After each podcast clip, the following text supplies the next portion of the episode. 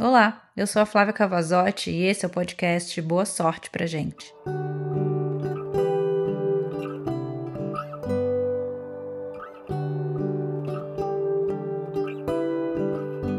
Hoje eu vou contar para vocês um, um texto que eu escrevi para pessoa que influenciou muito a minha vida a escrever o meu livro.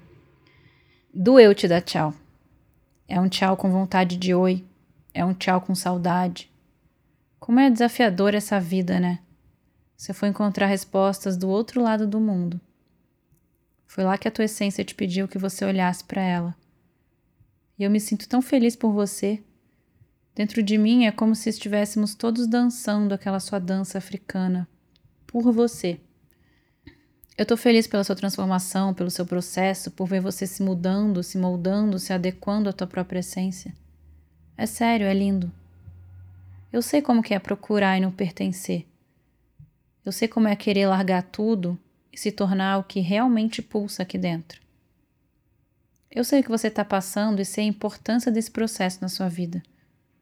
Assim como sei a importância de você passar por isso sozinho. Eu te entendo. Mas saiba que nem sempre sozinho você precisa estar. Eu tô aqui para você. Eu vou dizer de novo, tá? Eu tô aqui para você.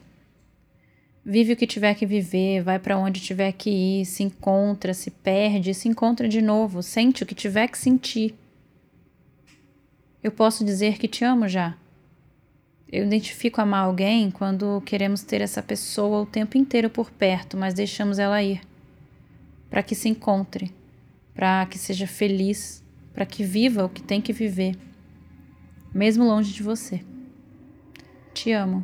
Um beijo. E agora eu vou contar para vocês a resposta dele. Sobre encontros e desencontros. Provavelmente um dos textos mais lindos que eu já recebi até hoje. E digo mais: nenhuma vírgula fora do lugar. Até porque elas se fazem desnecessárias. Encontros casuais em feiras livres em plena sexta-feira de manhã. Encontros em festivais de música, encontros até peruanos, cheios de sorote.